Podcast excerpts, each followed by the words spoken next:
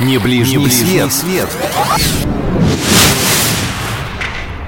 Всем привет! С вами я, Алина Толкачева. Продолжаем путешествовать по просторам нашей необъятной родины.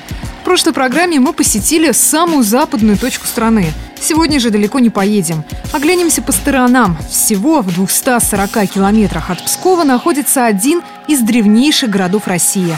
Добро пожаловать в Великий Новгород.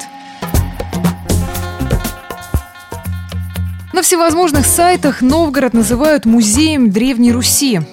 Памятниками зодчества, конечно, псковичей не удивишь, но посетить тот же Новгородский Кремль все же стоит.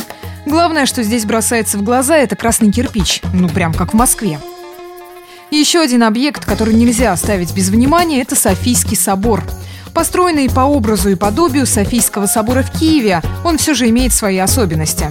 Кстати, его стены скрывали тайники, где хранились богатства зажиточных новгородцев и самого князя Владимира. А может, и до сих пор скрывают? В Новгородском крае расположена бывшая резиденция местных князей – Рюриково городище.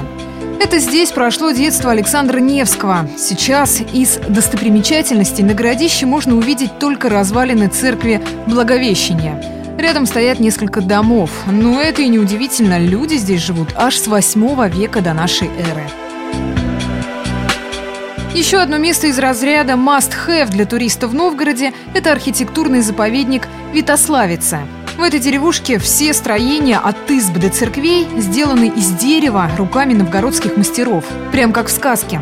Из этой же оперы «Урочище Перынь», где находилось одно из самых крупных капищ языческого бога Перуна у восточных славян. После крещения Руси на этом месте был построен христианский храм, а позже и монастырь. Ну а веяния новых времен ощущаются в Ганзейском фонтане, на дне которого гербы всех городов Новой Ганзы.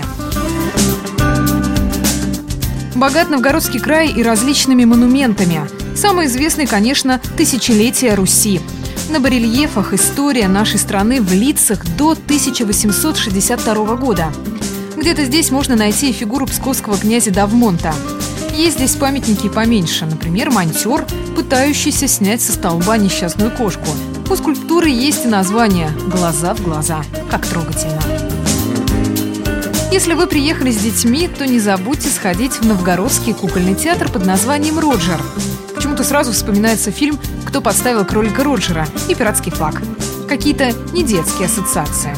А взрослым можно заглянуть в Новгородскую областную филармонию и Новгородский академический театр драмы. Традиционная новгородская кухня – это отдельный разговор. Старинное блюдо огниво – густой суп из мяса рыбьих плавников, лосиные губы, белое мясо рыси, жареные лебеди и медвежьи лапы. Но ничего себе деликатесы. Интересно, а куда Гринпис смотрит? А еще новгородцы славятся мастерством в приготовлении кваса, пряников и меда. И на месте перекусить можно, и домой в качестве сувениров привезти. Еще чуть не забыла про знаменитые варежки, расшитые новгородскими узорами. Сейчас они, ну, очень пригодятся. А добраться из Пскова до Великого Новгорода вообще пара пустяков. С автовокзала отправляется прямой автобус, который доставит до цели всего за 4,5 часа.